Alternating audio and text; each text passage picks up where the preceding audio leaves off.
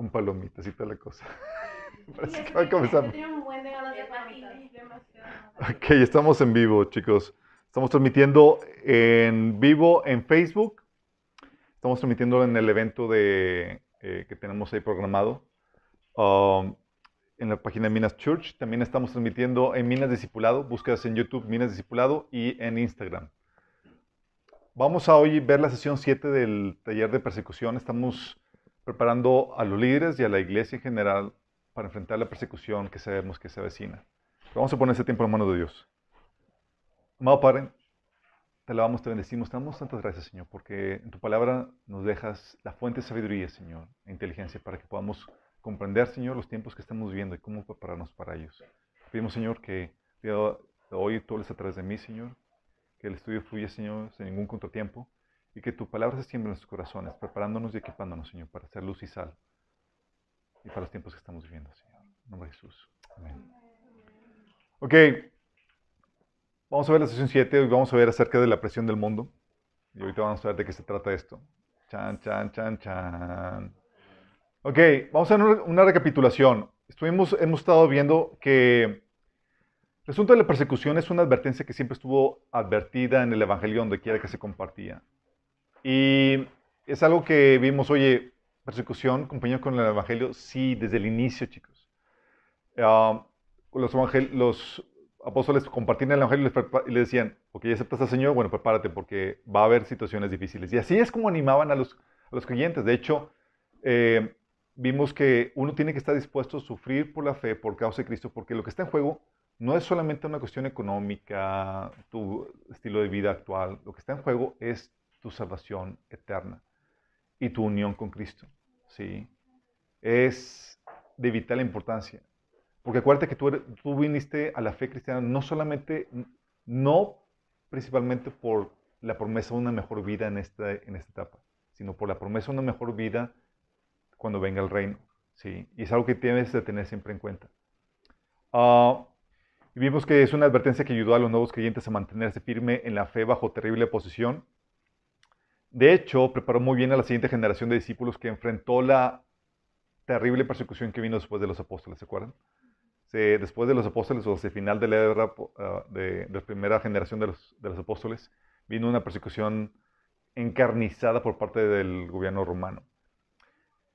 Y, pero contrario a esa generación que fueron advertidos eh, de esa persecución, nuestra generación tiene una expectativa muy diferente basada en textos malentendidos como aplicando todas las promesas de Israel a nosotros ahora. ¿sí? Y sí aplican, pero no ahorita. ¿sí? De hecho, las promesas, todas las promesas de bendición se van a hacer realidad por medio de la iglesia y Cristo cuando se establezca el reino. Es algo que debes de tener. Ahorita no podemos garantizar que te vaya a ir perfectamente bien, que vas a ser próspero y demás, ni podemos decir lo contrario. Tenemos que, como líderes, prepararte para que aprendas a ser feliz en cualquier circunstancia y que si acaso llega el momento de sufrir por causa de Cristo, estés preparado para hacerlo. ¿Va? También eh, vimos las diferentes formas en las que se manifiesta la persecución, que se manifiesta de parte de tu familia, amistades, amigos, sociedad, organizaciones, instituciones, el gobierno e incluso la iglesia. Y que se manifiesta por, lo más sencillo, por crítica, calumnia, burlas, insultos, discriminación, censura, acechanzas, demandas legales, despojos, la cárcel y hasta la muerte.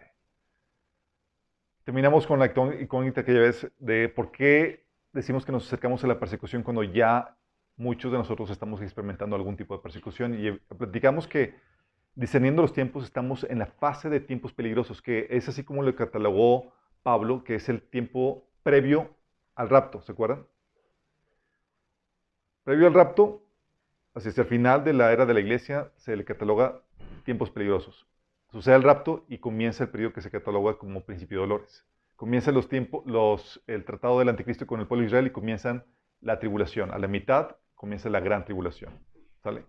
Bueno, la Biblia profetiza que, eh, y nos advierte que, que la persecución empieza a darse desde los tiempos peligrosos, es decir, nuestros días. Y ya lo empezamos a ver.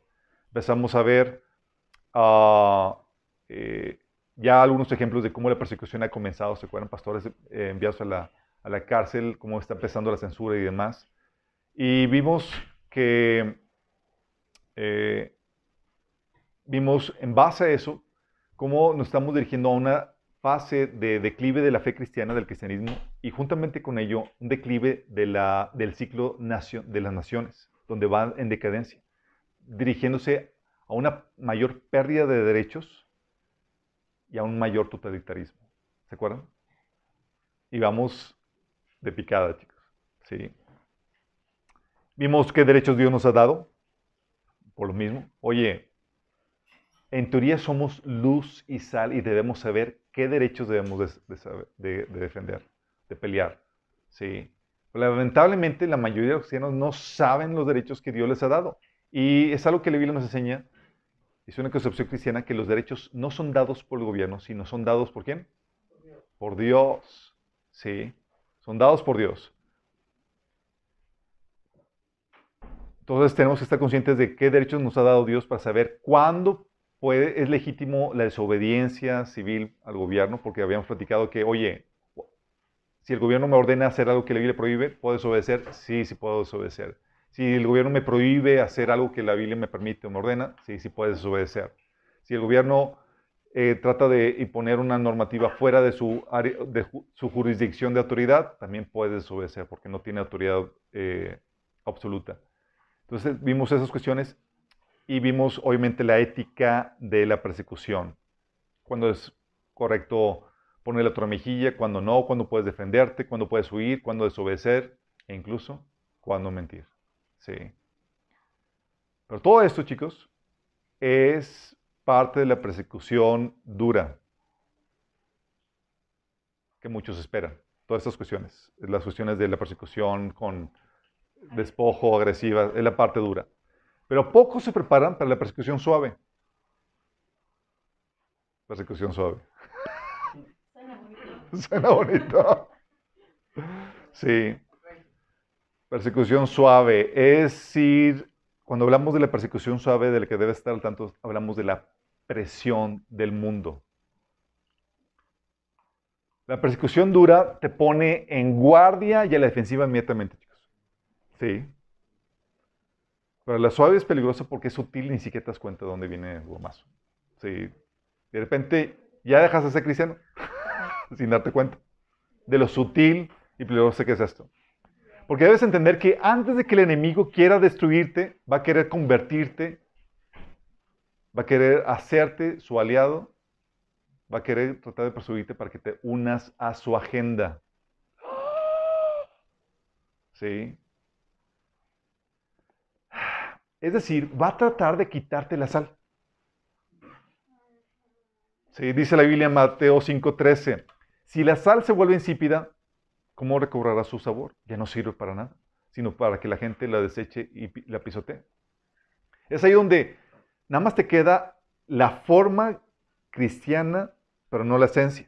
Tienes el nombre, sí, la nomenclatura, pero no tienes realmente el estilo de vida o la convicción que te hace un verdadero cristiano. Es lo que dice 2 Timoteo 3:5, que actuarán como religiosos, pero rechazarán el único poder capaz de hacerlos obedientes. Actuarán como religiosos, sí, profesan la fe y demás, pero en la práctica viven más paganos que, los mismos paganos. Sí. Entonces, eso es lo que el enemigo va a tratar de hacerte. Porque si te pone en una situación donde te quita la esencia cristiana, ya no les estorbo. De hecho, ni siquiera se preocupa por ti. ¿Sí? Porque la persecución, te recuerdo, se va a ir contra quienes, no contra cualquier cristiano, sino contra los que se mantienen fieles al testimonio de las escrituras, solamente ellos. Dice la Biblia en Apocalipsis 6, 9.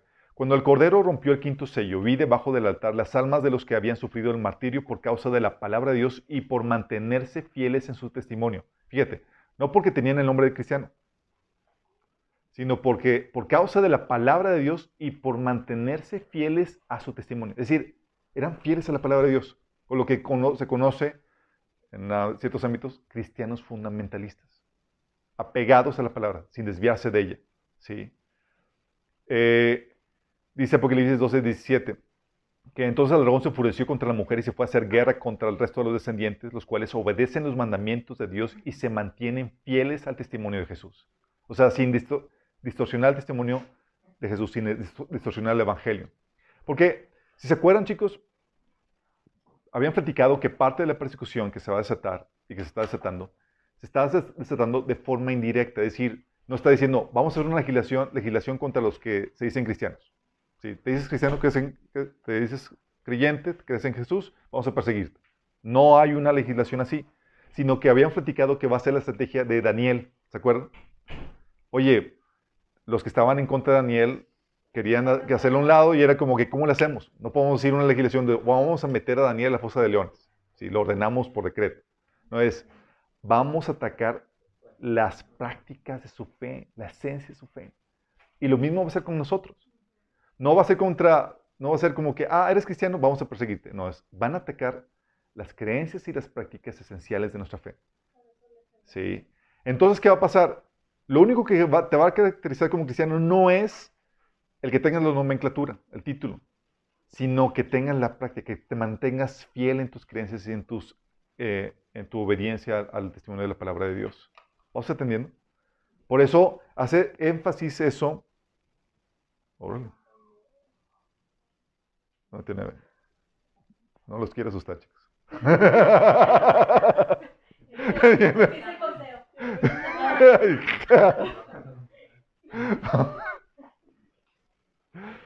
Sí, entonces por eso es importante, porque entiendes, ok, candidato para persecución, solamente aquellos que se mantienen fieles. La persecución no será para los que se apartan de la sana doctrina, chicos.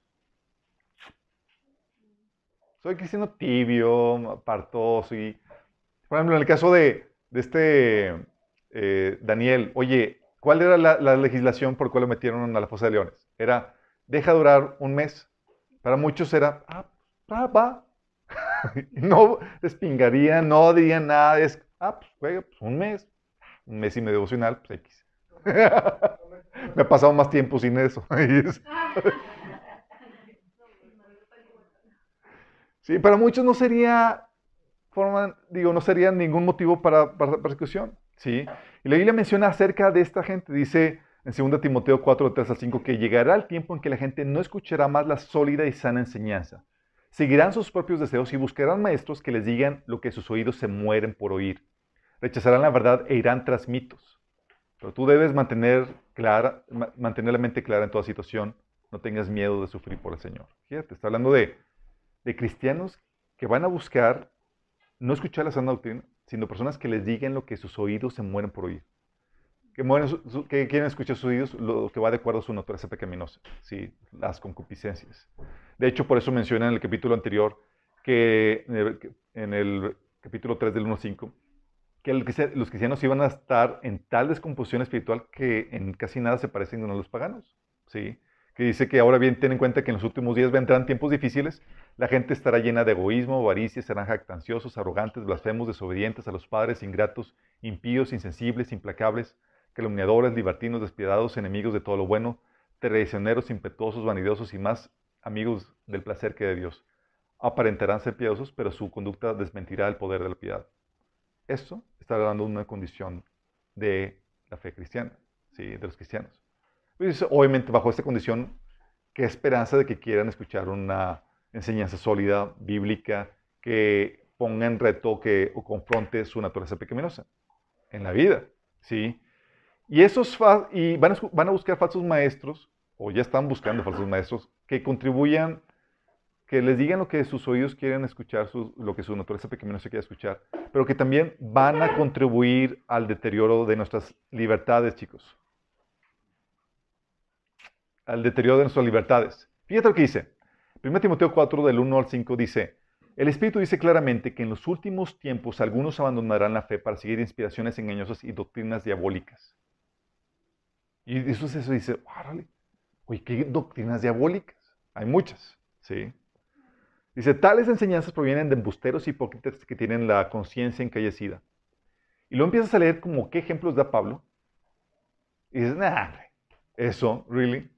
Dice, prohíben el matrimonio y no permiten comer ciertos alimentos que Dios ha creado para los creyentes, conocedores de la verdad, y que los coman con acción de gracias.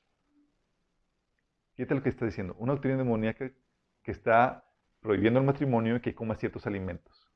¿Sí? Y dices, pues no suena tan demoníaco. Sí. Pero la cuestión aquí es que el espíritu de, una doctrina demoníaca lo que va a venir a hacer siempre es coartar tus libertades. Dice que donde el Espíritu de Dios está, ahí hay libertad.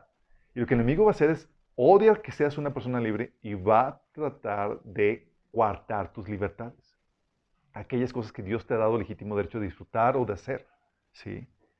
Entonces, ¿qué va a pasar? Y eso es lo que va, a estar pasando y, ya está pasando, que estos líderes van a ayudar o contribuir a que tus libertades sean coartadas.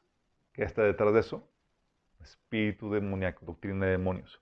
Y el engaño va a ser sumamente sutil, tan sutil que solamente los maduros podrán discernirlo.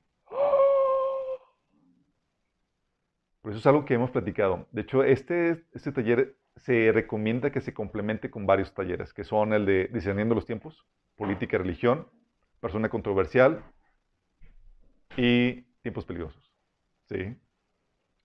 Ah, va a ser tan sutil. De hecho, es algo que hemos platicado en discerniendo los tiempos, que el nivel de fe o de cristianismo que requieres en estos tiempos es mucho mayor que el que requerían los cristianos de generaciones pasadas.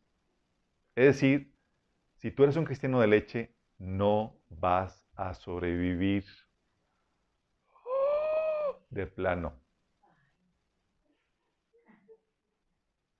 Dice Efesios 4:14. Dice Efesios 4:14. Entonces ya no seremos inmaduros como los niños. No seremos arrastrados de un, de un lado a otro ni empujados por cualquier corriente de nuevas enseñanzas. No nos dejaremos llevar por personas que intenten engañarnos con mentiras tan hábiles que parezcan la verdad. ¿Sí? Y hacia el final, los tiempos peligrosos, chicos, dice que va a estar caracterizado por cristianos no regenerados y falsos maestros, como parte de la del gran engaño que se va a desatar hacia los últimos tiempos, que, del cual Pablo nos advierte en 2 Tesalonicenses capítulo 2.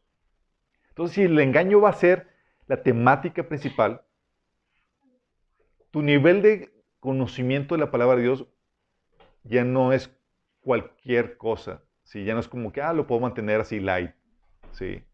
Requieres un conocimiento profundo de la palabra de Dios para que puedas discernir el engaño porque incluso va a venir por parte de los líderes, y ahorita vamos a ver quién da con eso.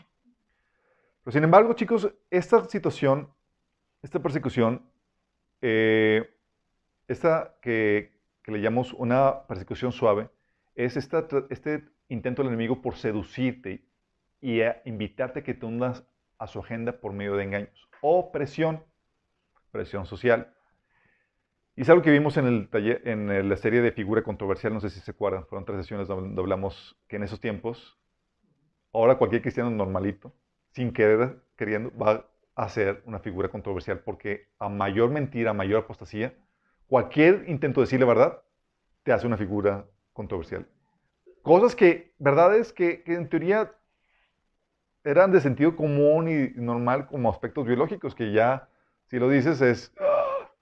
Sí, y habíamos platicado los efectos de la presión, en ese, de la presión social en ese tiempo, ¿se acuerdan? Y es algo muy estudiado, chicos.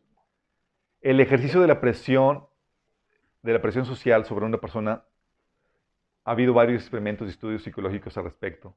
Personas, por ejemplo, que llegaban a un consultorio y sonaban una chicharra y se paraban. Sí, estaban en espera de que los atendieran.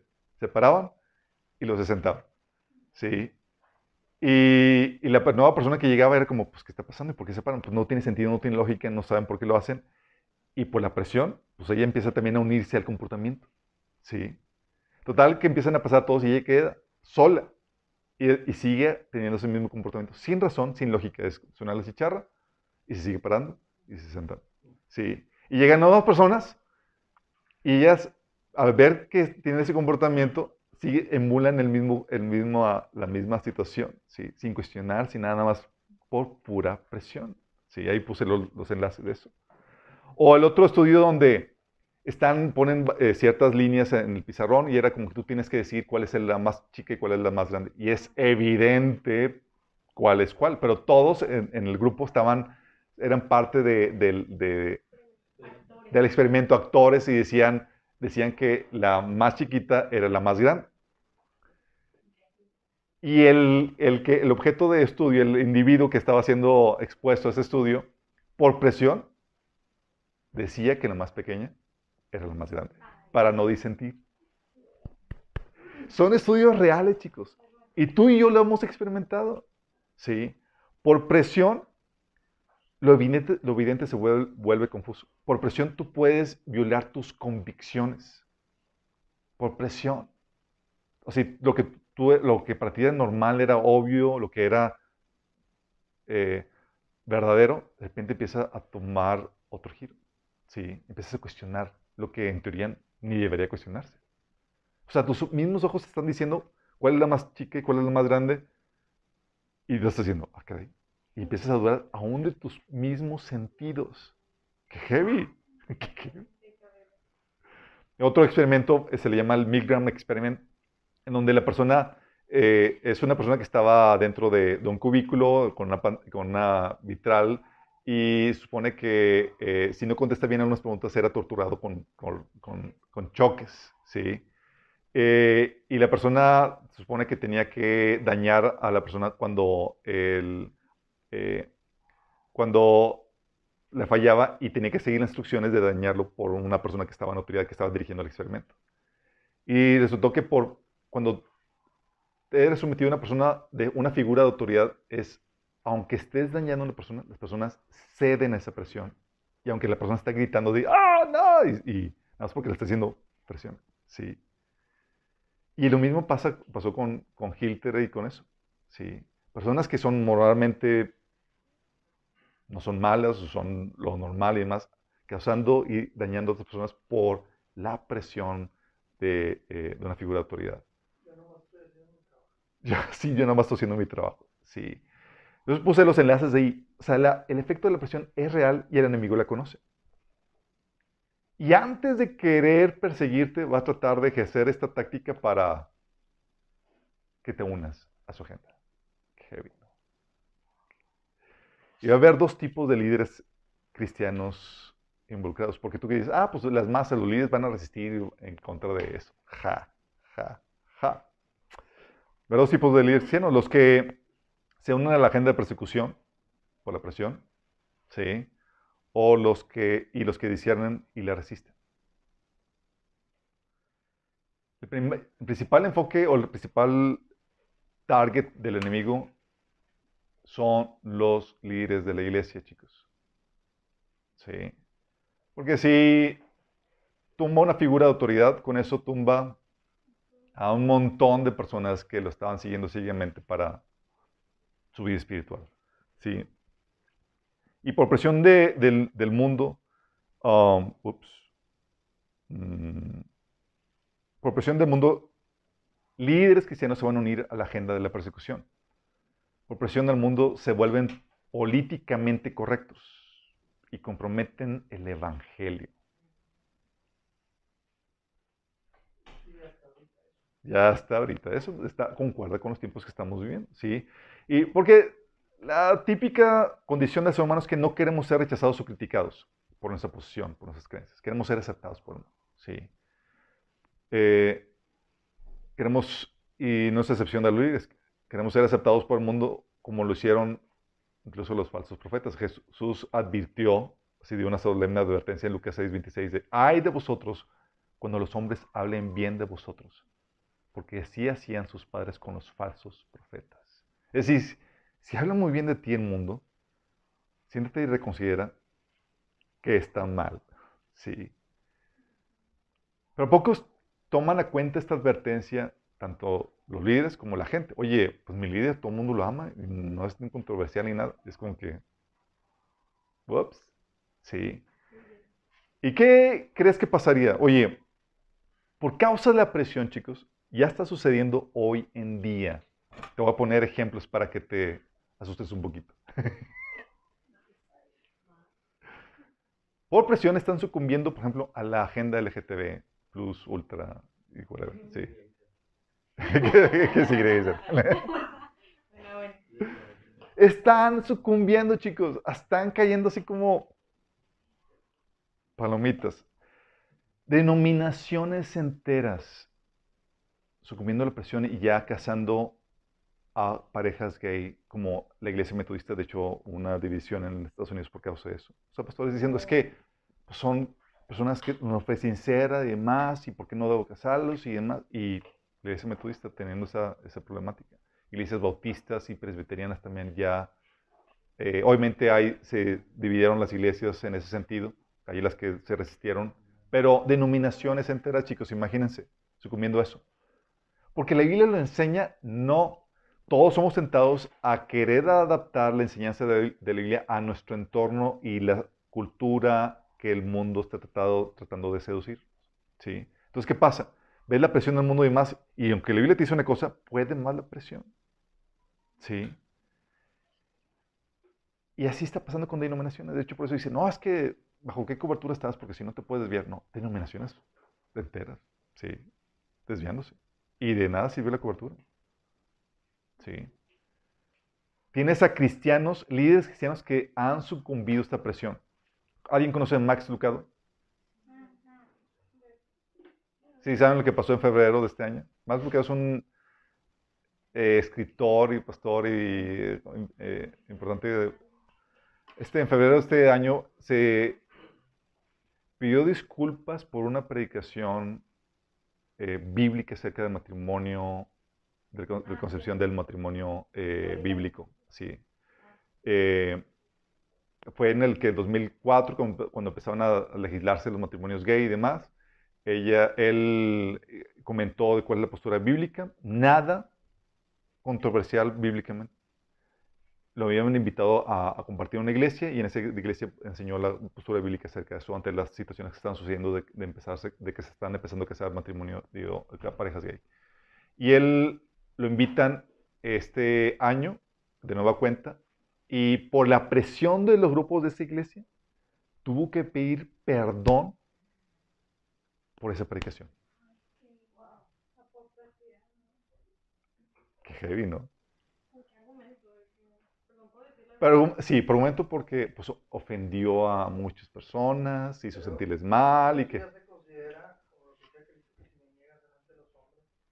Es...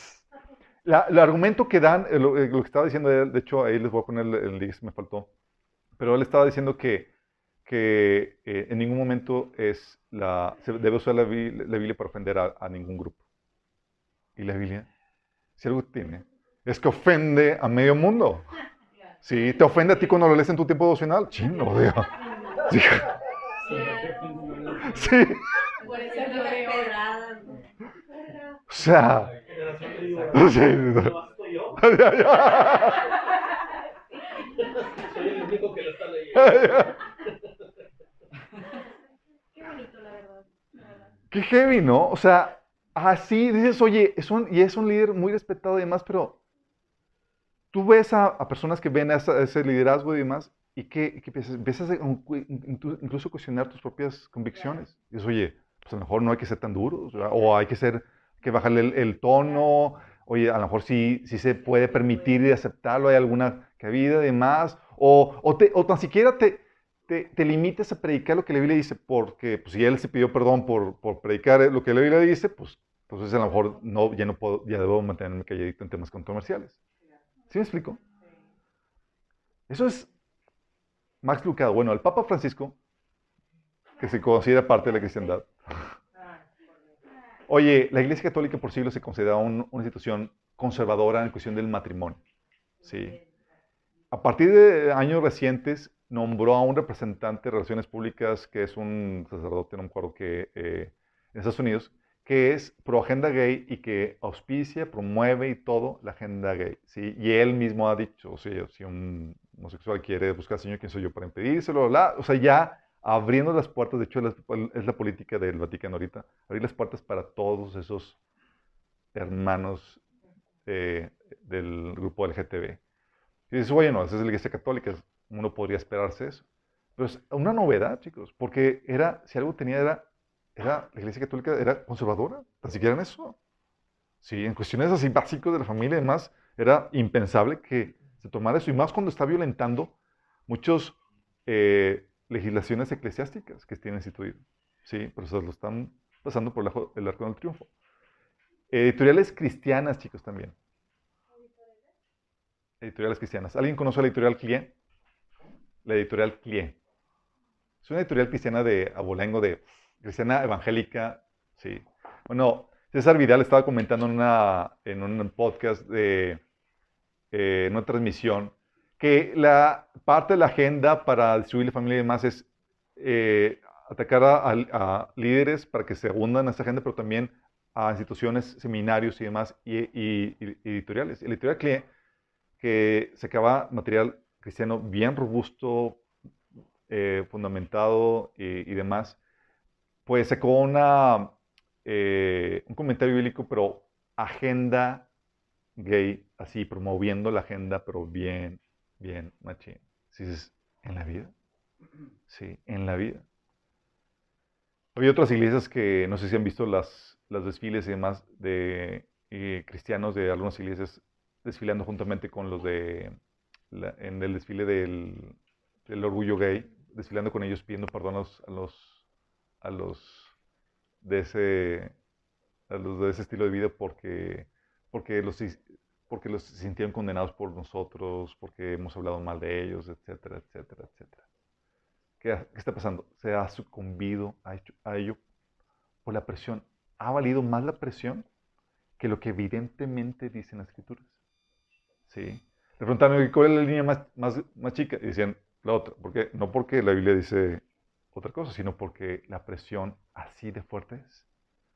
Y a esos paisanos, a esas personas que se unen a, ese, a que sucumben a eso, ya no son material de persecución. ¿Estás consciente? Ya no son. Otra situación que sucede por, por uh, unirse eh, por la presión es que le empiezan a quitar todo lenguaje ofensivo al Evangelio. si le quitas todo el lenguaje ofensivo, le quitas el Evangelio. Sí. Oye, le dices, oye, pues es que es un, el Evangelio es un llamado a arrepentirse. Es decir, te están invitando, te están diciendo que lo que tú crees está mal, que tu estilo de vida está mal. Desde ahí ya es ofensivo. ¿sí? Y si le quitas el arrepentimiento, ya no hay evangelio, chicos. ¿Sí? Si le dices, oye, tienes una problemática de que vas a ir al infierno así como estás, tienes una problemática de pecado, de, o sea, eso ya es ofensivo. O sea, si quitas el arrepentimiento, quitas el infierno, no hay evangelio. Dice, oye, es que el Señor te ama así como, como estás y así te abrazas, así como eres. Ya no es evangelio. ¿Sí? ¿Y qué ha pasado? Pues empiezas a quitarle todo el controversial al mensaje de la palabra de Dios.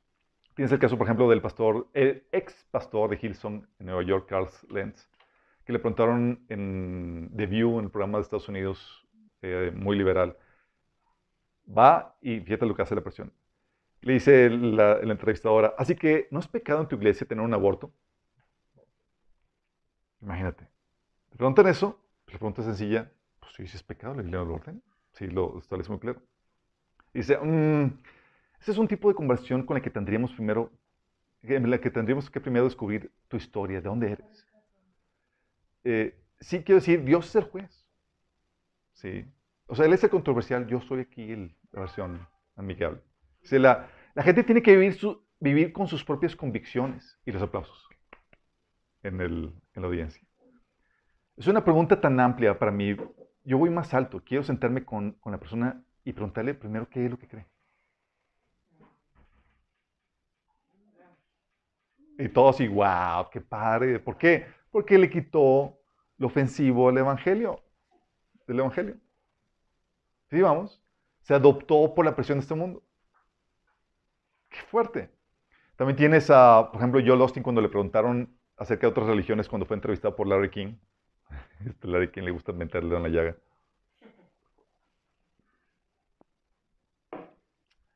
Dice Larry King, así que un judío no iría al cielo.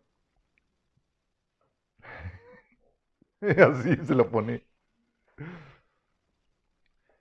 Y yo Austin, no, es que Larry, yo no puedo juzgar el corazón de alguien. Solo Dios puede indagar el corazón de alguien. Como si realmente por obras uno pudiera hacer, como si el corazón, como si hubiera un corazón tan puro en algún lugar de la tierra que, que pudiera, por su situación de, de su corazón, y ganarse el cielo. Dice. Para mí es un asunto decir, para mí no es mi asunto, eh, para mí no es mi asunto decir si este va o aquel no va. Yo solo digo lo que la Biblia dice, yo quiero, yo quiero poner mi fe en Cristo. Creo que está mal ir por ahí diciendo tú no vas, tú no vas, tú no vas, porque no sigues exactamente mi forma. Pero tú crees en tu forma, dice el Larkin. Yo creo en mi forma con todo mi corazón. Pero si alguien no la comparte, estaría...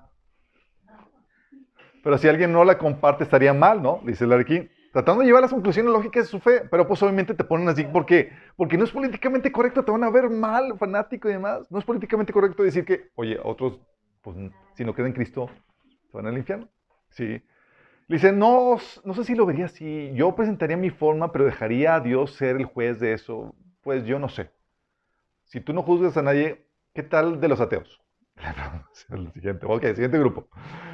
Yo dejaré a Dios ser el juez que decida quién va al cielo o al infierno. Yo solo presento la verdad y cada semana comento es una relación con Cristo. Pero no voy a ir por ahí diciendo que si no quieren creer en eso, esa será su elección. Dios mirará su corazón y solo Dios sabe eso. Sí. ¿Por qué, chicos? Porque la presión es muy fuerte. Sí. Entre cristianos que te preguntan algo, te fallas, ah, sí, soy cristiano. Y, luego te presentas con un, grupo así antagónico, eso. Y, oh, cristiano, sí, sí soy. Esa es una Biblia, no es mi diario. y tienes a iglesias, que así ha pasado, que por quitarle el evangelio al, lo ofensivo del evangelio, nosotros me escuché, testimonios, muchos testimonios de iglesias expulsando o prohibiendo la entrada a predicadores que prediquen el evangelio tal cual, llamando a la gente a arrepentimiento para salvación, haciendo la tarde, presentando el evangelio y haciendo el llamado al altar para que pasen los que quieren confesar sus pecados y rendir su vida a Cristo, corridos porque fue un mensaje ofendido ofensivo. ¿Sí? Cualquier llamado al arrepentimiento o que es que la persona está mal y, tiene que arrepentirse, se elimina por completo. ¿Sí? Le quita el ofensivo. Y quitarán cualquier cosa políticamente incorrecta del Evangelio. Por eso la gente cae en universalismo. ¿Saben qué es eso? Es una herejía que te dice que no necesitas a Cristo para ir al cielo. Puede ser de cualquier religión. es políticamente correcto. ¿sí? No puedes decir que los musulmanes u otras religiones no irán al cielo, por ejemplo, ¿sí? Y eso hace que parte de los que se unen a la agenda de persecución típicamente se unan también a la agenda ecuménica dirigida por el Vaticano.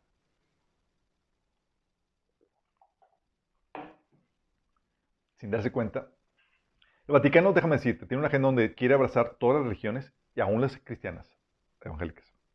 Abrazar a todos los líderes y más. Y está en oposición no contra los cristianos, sino contra los cristianos fundamentalistas que quieren evangelizar a otros grupos de otras creencias. Para el Vaticano, su política es, es inmoral que trates de cambiar eh, la fe de otra persona. Sí, es inmoral. El Vaticano eh, ha tenido reuniones de oración con personas de otras religiones, es algo que vimos en el taller de, digo, en el estudio del comunismo. Una vez el Vaticano, el Papa dijo, los, musulmanes adoran al verdadero Dios. El Papa. Sí, el Papa Juan Pablo II. Dice, el hinduismo es otra forma de refugiarse en el verdadero Dios. El hinduismo. Los budistas tienen la ayuda de Dios en buscar la iluminación. Y menciona que también hay mucho de santo y verdadero en todas las religiones, aún del animismo, que es paganismo. Puede, pues puede preparar su corazón para recibir la verdad de Cristo. En otras palabras, todo hombre puede crear su propia salvación o hacer el bien y con el Espíritu Santo quien opera en toda religión.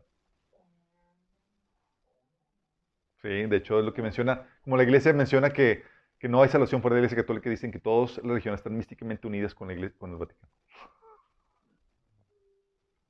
Sí, por eso ves eh, fotos del Papa besando el Corán o el Papa incluso predicando en iglesias pentecostales. Sí. O el, eh, bueno, eso también implica a pastores, chicos. ¿Sí? No solamente el Papa, sino pastores uniéndose a la agenda ecuménica como...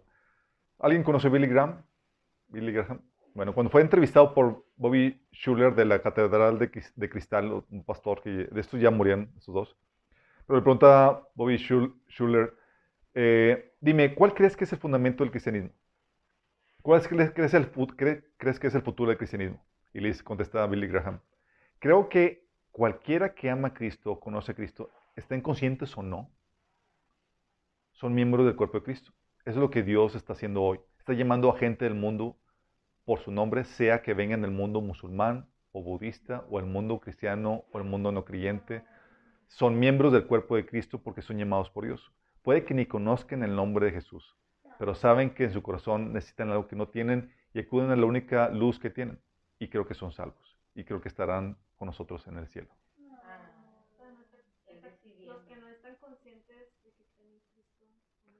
O sea, hay gente que, que no se ha convertido, va a estar ahí. Y le dice, dice el, el, que lo entrevistó, es fantástico, estoy muy emocionado de escucharte decir esto. Hay una anchura en la gracia de Dios. Eso me recuerda a ancho es el camino, pero no exactamente la gracia. Sí.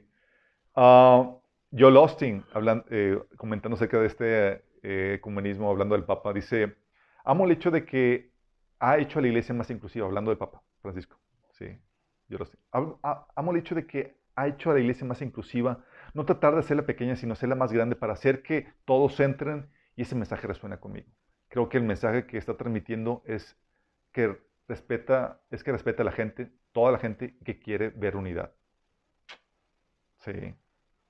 Tony Palmer, que era un ministro, si me acuerdo, anglicano, eh, que fue a una conferencia de una iglesia de Kenneth Copeland, tratando de unir, fomentar la, unión entre católicos y cristianos. Él habla de que, ya es que dice que el espíritu de Elías eh, en los últimos tiempos, se derramaría en los últimos tiempos y que reconciliaría el corazón de los padres o los hijos. Y está hablando de que eso se refiere a la iglesia católica, que es el padre, y los hijos, los protestantes, en que se van a reconciliar.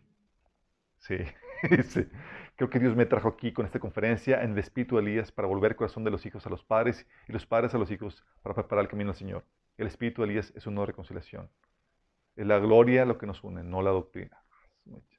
Y Kenneth Copeland, que es un ministro protestante evangélico, que hablando a la reconciliación con la Iglesia Católica. Rick Warren, también. Luis Palau, ¿te acuerdas mostrando su apoyo al Papa y demás? James y Betty Robson, Benny Hinn también apoyando al Papa y demás. Déjame decirte esto. Es algo muy delicado porque dices, oye, pues ¿qué tiene de malo? Si no estoy tomando taller de apologética, te recomiendo que lo tomes. Hablamos qué onda con, con el Vaticano. Déjame decirte esto y aclararte una vez. No hay forma que una persona que siga la doctrina católica que pueda llegar a ser salvo. No hay forma. La Biblia católica prohíbe la salvación por fe, que es la única forma en que la Biblia ordena para obtener la vida eterna. ¿Sí? Hay católicos que no son católicos en la doctrina. ¿Sí? Pero fomentar que el líder de la iglesia católica, ¿sí? que dirige y defiende la, doctrina católica, y abrazarlo además cuando lo que predica es un antievangelio que según Pablo es maldito, es no saber pues, nada de, de la Biblia. ¿sí? O no conocer realmente quién es el, el, eh, qué es el catolicismo. O serlo adrede, ¿sí?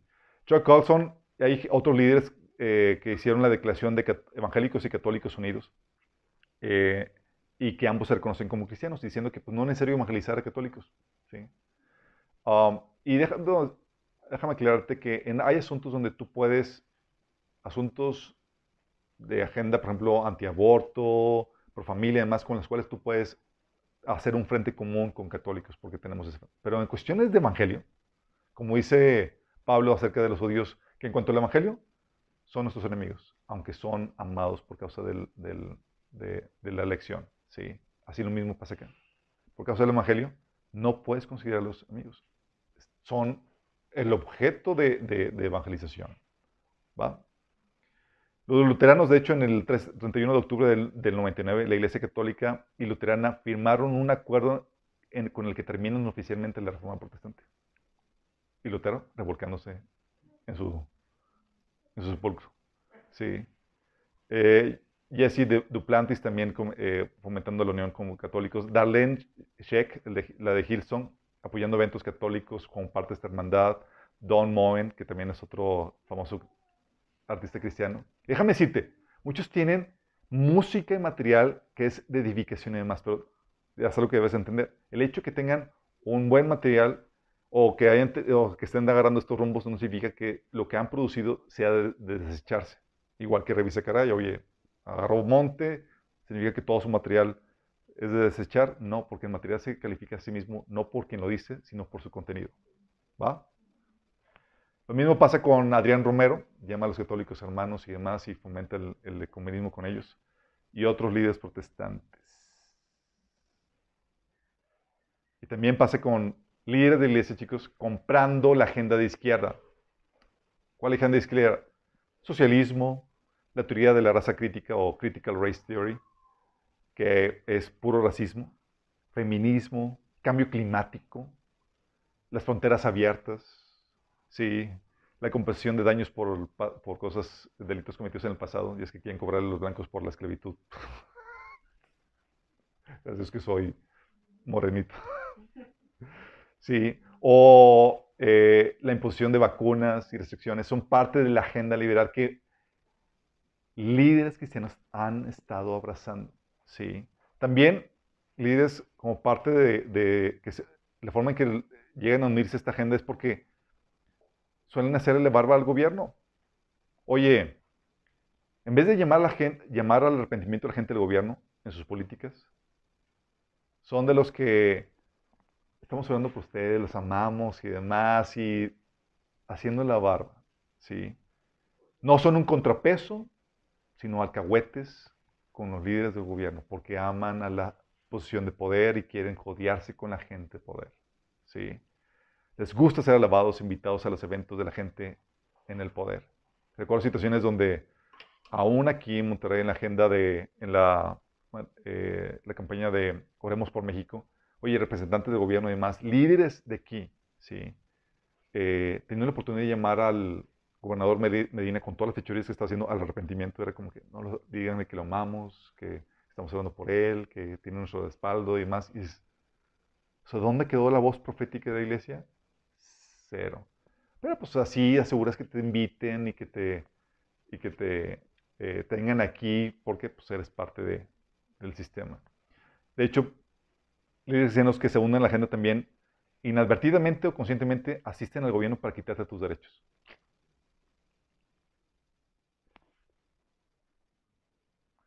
En su ignorancia de la Biblia,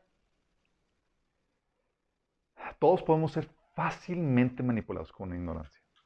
¿Estamos conscientes? Pero en la ignorancia de la Biblia de muchos líderes caen en este tipo de, de aberraciones, chicos. Si pastores acusan de desobediencia a solteros mayores de edad porque no pueden distinguir el principio bíblico de la mayoría de edad, ¿qué te puedes esperar acerca de aceptos más complejos como la autoridad de gobierno? Sí. Nos ha tocado situaciones donde, oye, no es que tú estés en obediencia, el tipo, el pelote de 30 años de que, y acusando de desobediencia al, al, hijo de 30 años porque no se sometió a su papá, sí, porque no sabe qué onda con el principio bíblico acerca de, de eso. O sea, ¿qué discernimiento tenemos para contrastar las asechanzas del enemigo desde el gobierno? Si no hay ese discernimiento acerca de cómo opera y funciona la autoridad bíblicamente. Sí. Y tienes por lo mismo a líderes apoyando las políticas totalitarias del gobierno, políticas del COVID. Por ejemplo, ¿sí? Déjame decirte esto, y te lo repito, como lo hemos dicho anteriormente. No hay problema si tú te quieres vacunar. Tú investigaste y hiciste tu tarea, eres libre para hacerlo. Pero tú como líder de una iglesia, querer apoyar una vacunación obligatoria a personas que están sanas o que ya fueron ¿sí? O restringir la libertad de tránsito, de trabajo y demás es, uno, no conocer los límites de la autoridad de gobierno y no conocer los derechos, ¿sí? Y algo que hemos platicado y que la Biblia nos enseña es que, oye, si la Biblia te invita a la posibilidad de desobedecer las autoridades civiles, es implícitamente una invitación a que las cuestiones, ¿correcto?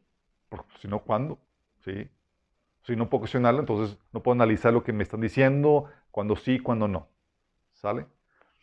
Bueno, hay líderes que fomentan o fomentarán la ciega sumisión al gobierno, chicos.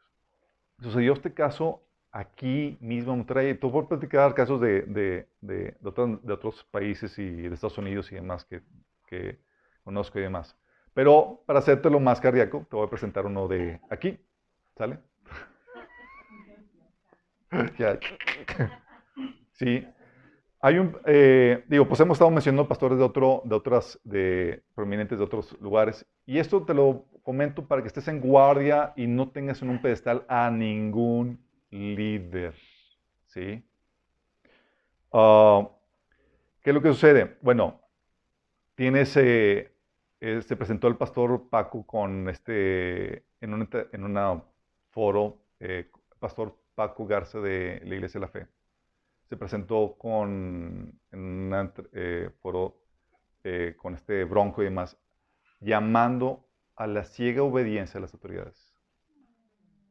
Sí el pastor Paco decía, porque estaba diciendo que, oye, no salgan, cuarentena, bla, bla, bla, y se acuerdan, estaban limitando incluso que la gente no vaya a trabajar, o sea, le estaba prohibiendo sus trabajos si no eran esenciales.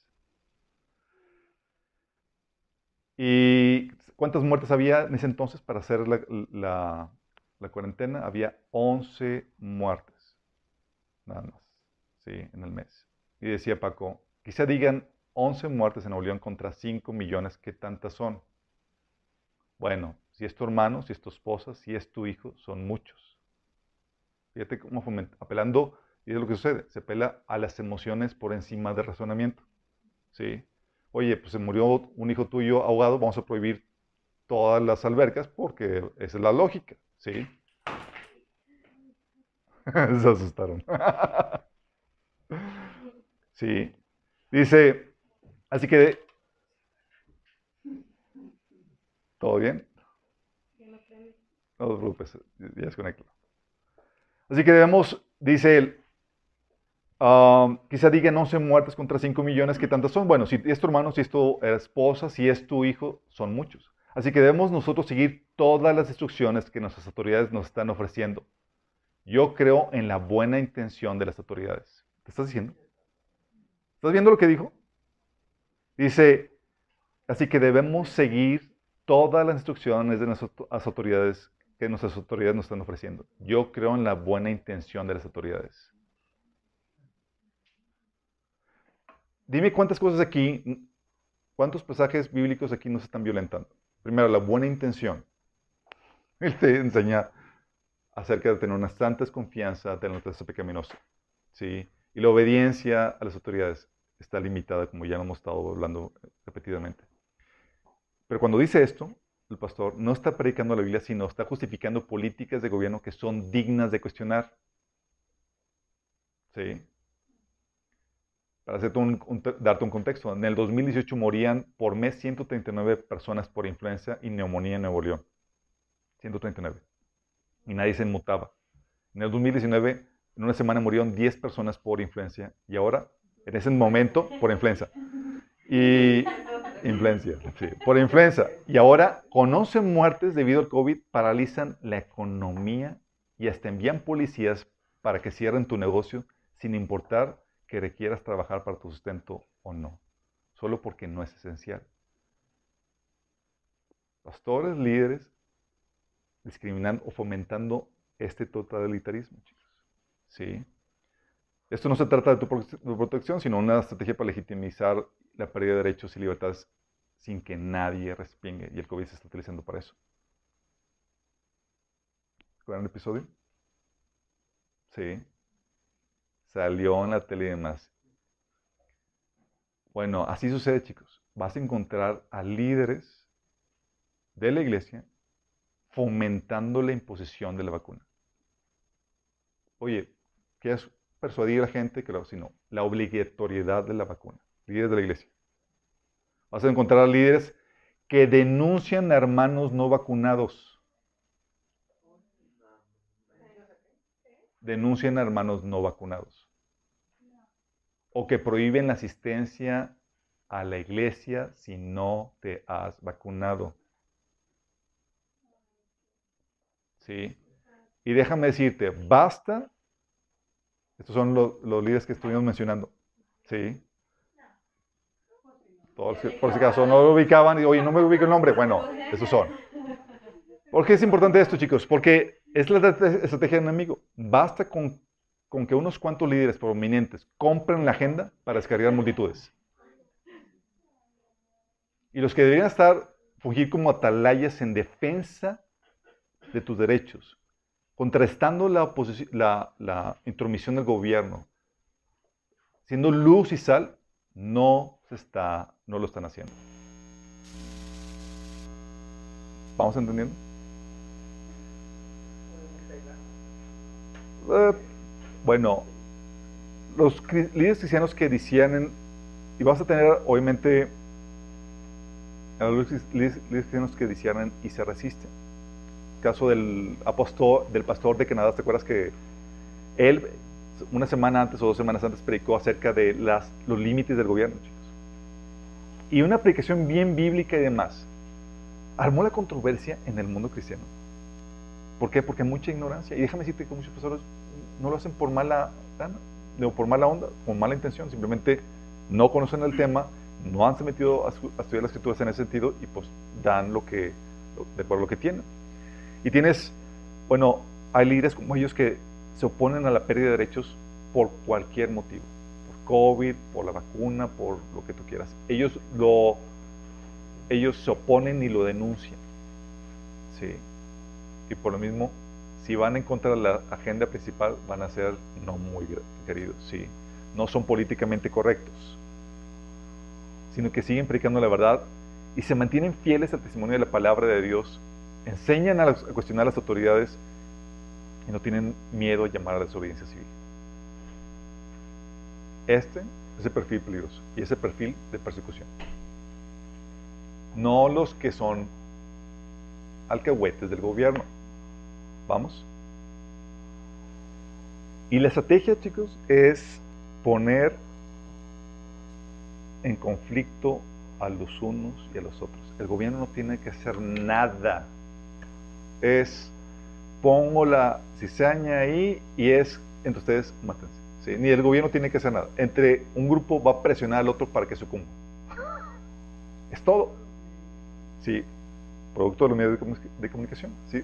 Mira, déjame decirte, cuando yo alcé la voz, puse ese, en Facebook esa ese, ese, ese advertencia de que, oigan chicos, no, un pastor no debe de, promover la obediencia eh, ciega a, las autoridades, sino uno tiene que cuestionar eso. La Biblia enseña.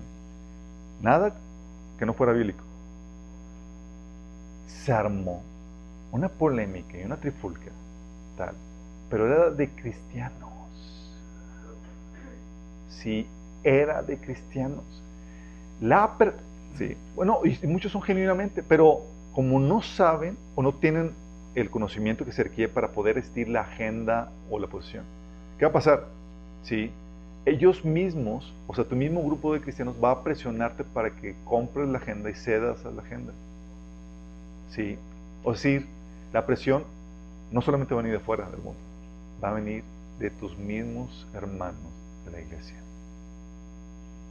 Ellos son los que van a acusar a ti de de extremista, de fundamentalista, de criticón, de, rebelde, desobediente, de todo eso. ¿sí? Pues no te acuerdas cuando estaba, eh, les platicaba que cuando estaba en Michigan y que les decía, eh, y que resultó que, que, la conferencia de misiones a la cual me habían invitado a asistir, nada que ver con misiones, era pura obra social porque habían abandonado el Evangelio. Y que les decía, oye, pero ¿cuántas personas ganaron? O sea, y, los que vinieron de, de, los países islámicos que no ganaron nada y más, o sea, no comparten el Evangelio ya. Dice, ¿cómo? ¿Tú crees que, que el Dios de los islámicos no es el mismo que el de los cristianos? Y yo, no. y me dice, ah, es que tú eres, tú eres cristiano fundamentalista. Así como que, guácala. Sí. Sí. O sea, cosas que la Biblia enseña con claridad, pero como hemos dicho, el poder de la presión es tan que mejor me quedo calladito, mejor no sucumbo, mejor no soy controversial. Sí. Pero si te quitan lo controversial, te quitan la luz y te quitan la sal. ¿va? Y falta poco para que fluyas y nades con la corriente. No a contracorriente, con la corriente. ¿Vamos entendiendo, chicos? Entonces, este es el poder, esta es la presión suave que el enemigo está tratando de hacer. Antes de perseguirte, va a tratar de convertirte. Y muchos sucumben. Sí. Y lo interesante del caso es que ven al, al, líder y demás respetable y toda la cosa, y los líderes que te mencioné son muy respetados y muy famosos y demás, y pues la gente, más que seguir las escrituras, más que seguir a Cristo, siguen a la persona. ¿Sí? ¿Qué estrategias van a utilizar para poder ejercer esta presión?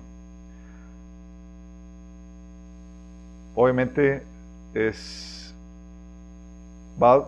esta estrategia obviamente va a querer poner conflicto a, unos cristianos contra otros, dividir y vencer la estrategia. Y e inevitablemente va a suceder, chicos. Y pocos van a resistir la presión. La presión que surge de entre la misma iglesia.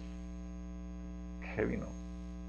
Oye, pues ves que todos están, que todos nadan de tu iglesia, nadan hacia un lado y tú eres el único raro. Se siente feo. Y eso y empieza a cuestionar tus propias convicciones y aún lo que lees en la Biblia. Dices, pues es que nadie más lo hace. Porque a lo mejor no se tiene que hacer así. Bueno, ¿qué estrategias van a utilizar? Van a utilizar la culpa y las malas etiquetas a los que no son de la agenda. Van a acusar de fanático, de fundamentalista, de conspiranoico, de todo etiqueta negativa para hacerte sentir, sentir mal, feo, culpable. ¿Sí? Es que tú haces sentir a la gente, es que no eres comprensivo, eres un insensible, eres un fanático, cosas. O sea, tratan de etiquetarte, darte malas etiquetas para para hacerte sentir mal y que compres la gente para que respingue, sí. Te van a decir, o estás desobedeciendo a las autoridades, quién es tú para criticar esto, por qué cuestionas eso, X o Y y Z. Te van a tratar de culpar y dar malas etiquetas. También, oye, ¿tener como estrategia? No, está, sí, de eso es lo que está sucediendo ahorita, sí, y sucede de entre cristianos, sí. ¿Qué va a pasar? Oye, a los que sí compran la agenda, alabanzas y bonitas etiquetas para los que sí se unen. No, es que nosotros sí fomentamos la unidad. ¿sí? No, tú crees que divides. No, es que Dios es amor. Tú, tú fomentas a un Dios que nada que ver, enojado, furioso. O es que eh, no seamos intolerantes. Hay que ser amorosos, hay que amar al hermano así. Estamos, estamos dejando de ser relevantes en la sociedad, ¿sí? por, por nuestra por nuestro fanatismo, tenemos que ser más, alcanzar a, los, a la gente y demás. Eh, y tienes, por ejemplo, cuando salió Francisco, ¿te acuerdas cuando lo nombraron papa y demás? Las noticias lo bombardeaban y lo, daban, lo llenaban de etiquetas acá tremendas porque, porque eh, hacía gestos de humildad, que, eh, que, Francisco súper humilde, bla, bla, bla. Y, y así va a tratar de catalogar, a la gente. Los medios de comunicación y los, el sistema de este mundo que sabemos a quién le pertenece van a ponerte en charola de plata promoviéndote porque tú has comprado esa agenda. ¿sí? Eh, es la, van a, y el enemigo va a tratar de, de, promocionar a gente prominente dentro del ámbito cristiano para que la gente compre eso. Ah, pues si él, que es respetado y demás, pero acuérdate bien esto, una persona puede comenzar bien su trayectoria, pero en un punto desviarse. Por eso, decía Pablo, oh, si aún nosotros, un ángel del cielo, le explicamos un evangelio diferente, o sea, en un punto puedo dar monte. Sí, por eso la base no está en el liderazgo, está en el evangelio que nos fue predicado en las escrituras. Sí. Oye, este Billy Graham comenzó muy bien predicando el evangelio, como para que a última hora termine eso. Pero la gente que sigue el liderazgo, o el nombre, o la reputación, es fácilmente seducida. Y así todos tenemos esa tentación. ¿Sí? También la forma en que van a utilizar la estrategia es dando, quitando el micrófono. ¿Sí? Oye, ¿quién tiene acceso a los medios? ¿O quién, a quién se le da acceso al micrófono y a los medios masivos? Ah, pues se le va a dar a aquellos que están alineados a la agenda. A los no, van a estar relegados o se va a hablar más de ellos. ¿Sí?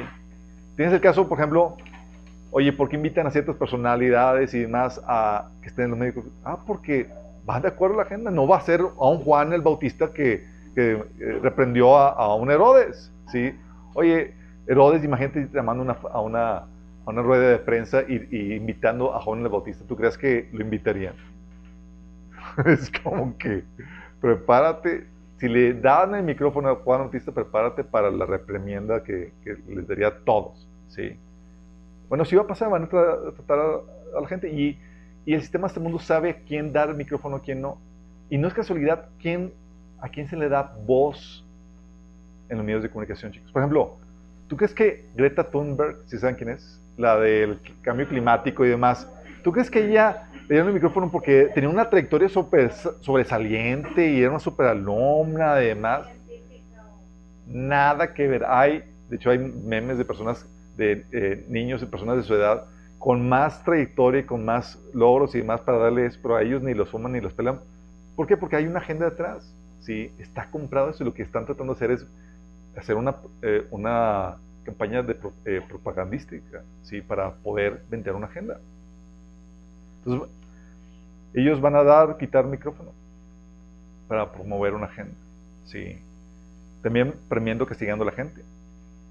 Oye, tienes, por ejemplo, cuando vino el Papa a Estados Unidos, invitaron para recibirlo a la Casa Blanca a Rick Warren y a T.D. Jakes, si saben quiénes son, son líderes muy prominentes del mundo evangélico.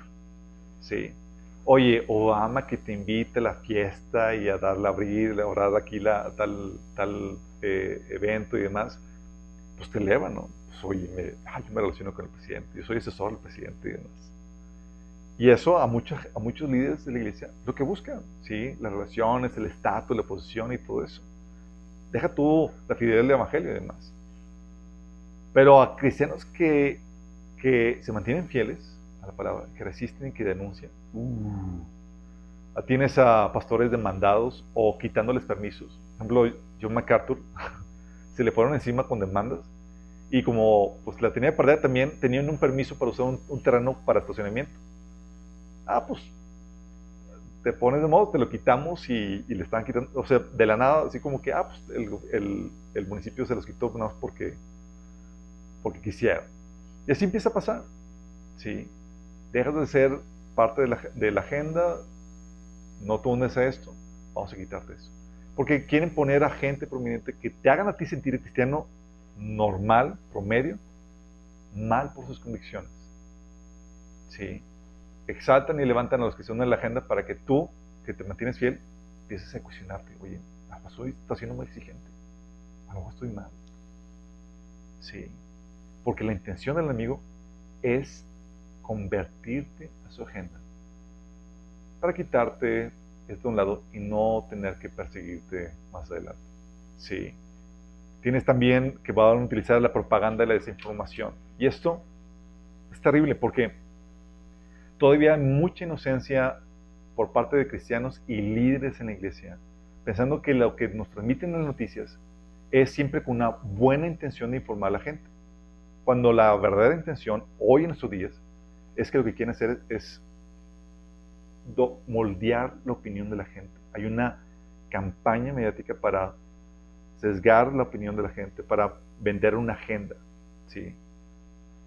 Es una propaganda. Ah, y tienen, parece un, un continuo bombardeo mediático. Y tú te puedes ver claramente eso. ¿Sabes por qué? Por muchas políticas y demás que defienden y se promueven que son ilógicas e irracionales. ¿Por qué esto? Ah, pues todo el mundo lo hace. Ah, pues todo el mundo. Sí, fluye. Sí. Y ese comportamiento de manada. Y esto es muy delicado porque lamentablemente los que estamos en liderazgo, si tú, haces, si tú no haces la labor de discernir la campaña propagandística que se está dando por los medios de comunicación y tú compras eso, vas a caer en la gente. te conviertes en exactamente en eso. no, no lo puedo repetir, pero sí. Sí, eso es lo que pasa. Y empiezan, y es, es, donde hemos platicado acerca de eso cuando vimos en, el, taller de, la serie de tiempos peligrosos, que el hecho de que hay mucha desinformación, se oculta información y hay una agenda propagandística que se está queriendo eh, establecer, que quieren vender algo, eso hace que, que la carga de indagar la verdad sea más pesada. Porque, por un lado, tienes, ya no puedes tragarte lo que sea. Y tienes que cuestionarlo todo. Y tienes que indagar qué de lo que están diciendo es verdad y qué es mentira. O sea, tienes que usar tu pensamiento crítico, el cual estuvo dormido durante generaciones porque no era necesario. ¿Sí? Ahorita te enseñan algo y te promueven algo, es como que, a ver, cuestionarlo, analizarlo, indagar, checar otras fuentes. O sea, es, no es cualquier cosa.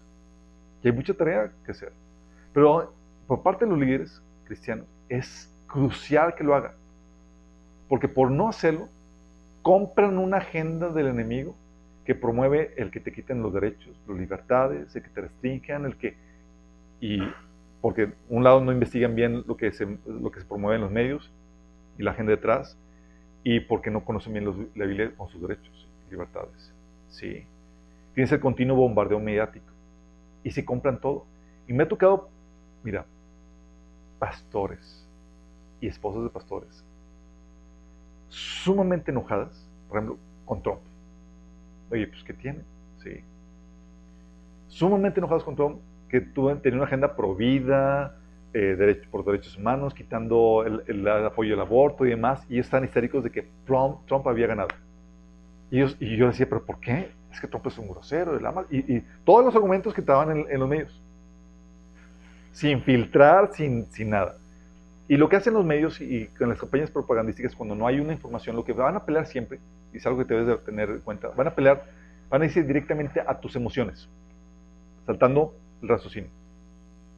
Si, te si, si se enganchan em, con tus emociones, ya no importa qué te digan, ya compraste una emoción. ¿sí? Y comprando la emoción es sacarte de ahí va a estar bien, querido. Ejemplo, ¿te ha pasado que te enamoras de alguien que sabes que no te conviene? ¿Te ha pasado? Dices, oye, mi corazón me dice que, wow, sí, pero mi mente dice, no me conviene, es lo peor. Sí, pero el corazón. el corazón y Disney me dice que lo sigue.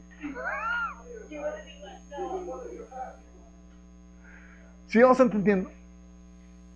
Y es lo que hacen, apelan las emociones al miedo, a la irracionalidad, al enojo, al estupor y demás. Y Dios le preguntaba, oye, ¿pero qué? O sea, le mencionar los nombres, tenía una discusión con esta esposa del pastor, decía, oye, pero, oye, ¿qué?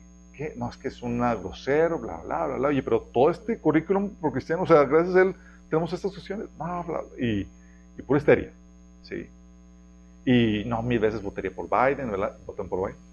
primera semana, obligación, eh, poniendo que los, que los eh, primeras órdenes de sus ejecutivas, que los baños de niños, de niñas puedan entrar los niños y toda la, repitiendo toda la agenda LGTB y demás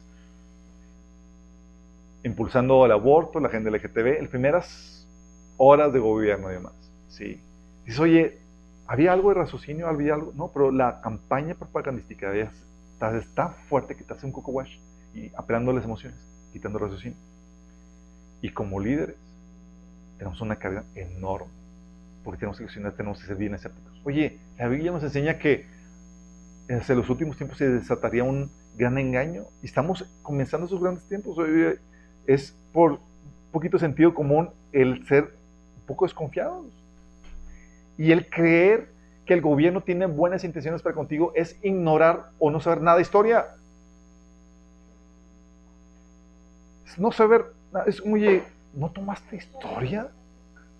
Y le dicen, oye, no es que el gobierno tiene buenas intenciones. Los principales perseguidores de la fe cristiana, los principales seguidores, eh, el actor principal de persecución cristiana siempre ha sido el gobierno. Siempre, ¿sí? Y te invitan. Es como si te dice, te presentan un dragón y dice, acarícialo, no te va a morder. Y tú, ah, nada, órale, sí, y así te están llevando. Y eso nos lleva a, lleva a la gente a que líderes, por causa de la propaganda y la desinformación, la manipulación mediática, compren políticas y líneas que llevan a guardiar tus libertades, tus derechos. ¿Sí? Porque no están haciendo su trabajo de discernir los medios, la información que estamos viviendo. Y el enemigo va a tratar de hacer. son las cosas que él va a tratar de hacer para que salgas de la jugada y no tengan que irse tras de ti. Sí. Los que sobrevivan a ese primer filtro van a ser en la segunda tanda. Lamentablemente, muchos cristianos están quedando en ese primer filtro. Están comprando la gente, se les está quitando la sal, han comprando, se les ha quitado la esencia de la mujer, tienen nada más el puro título. ¿sí? Y ya han comprometido el mensaje del Evangelio o están a favor de políticas, de gobierno, además que vienen a preparar la persecución. Tal vez se den cuenta cuando ya empiece de forma frontal y se arrepientan. Pero está sucediendo lo mismo que sucedió cuando se levantó Hitler en el poder. ¿Sí? Vieron todas las tintes totalitarios y todas las cosas que están haciendo. Y nadie de la iglesia dijo nada. Los púlpitos callaban. ¿Sí? Y Hitler se levantó en el poder y demás. Y más porque venían rumores de que, oye, es que están matando judíos y más. Y eran noticias tan estridentes, tan fuertes, y no puede ser. ¿Sí? Hasta que se hasta que eh, se los, los, campos de concentración, se dieron cuenta de la cruda. ¿sí? Y así lo mismo pasa hoy en día. Hoy las noticias, detrás de ellas hay una agenda tan maquiavélica que cuando te la dicen, te resistes a creerla. Sí, te resistes a creerla. Y eso pasa mucho. Y dicen, no puede ser. Y de hecho, si la, si la denuncio, voy a verme bien conspiranoico, bien mal y toda la cosa. Sí. Pero si tú no te atreves a pararte en la verdad, vas a sucumbir con esto. Sí, vas a quedar. Entonces esto es lo que primero el enemigo tiene que hacer. La idea es que no te quite la, luz y la sal. Sí, la idea es que no se diluya el Evangelio. Los cristianos que, se, que entran en esta agenda son los cristianos de Sardis, que nada más quedan con el puro nombre de estar vivo, la fama de estar vivo, pero están muertos. Ya comprometieron el Evangelio. ¿sí?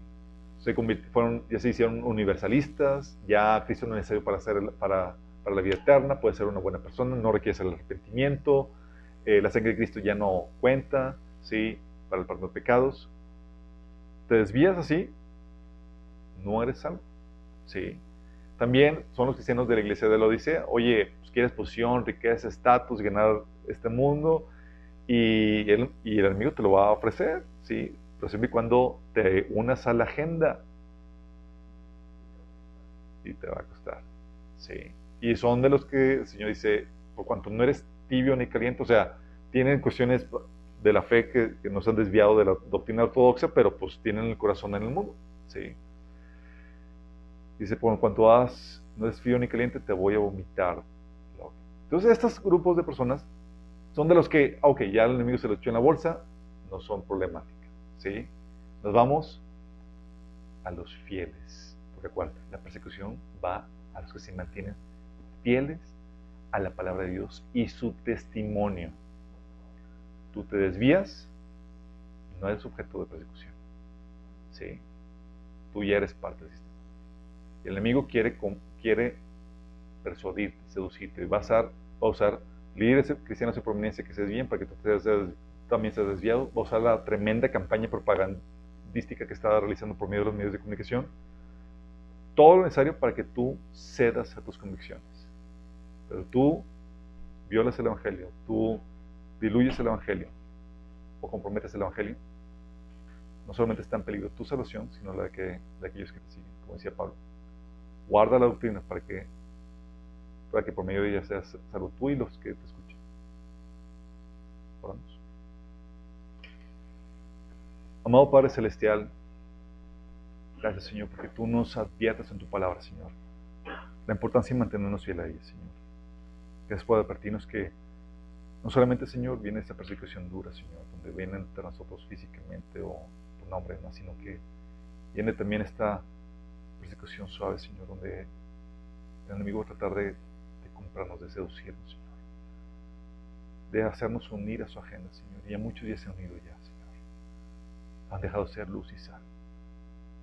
Padre, que eso no suceda con nosotros, Señor. Todos corremos ese riesgo, Padre.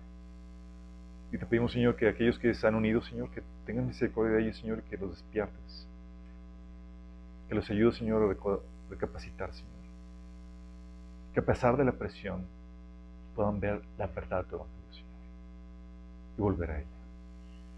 Ayúdanos, Señor, que podamos ser luz y mientras que estemos aquí, Señor. Que mientras que estemos aquí, Señor, antes de que sea el rato, Señor, que tu iglesia se mantenga firme, valiente, Señor, defendiendo la verdad a capa y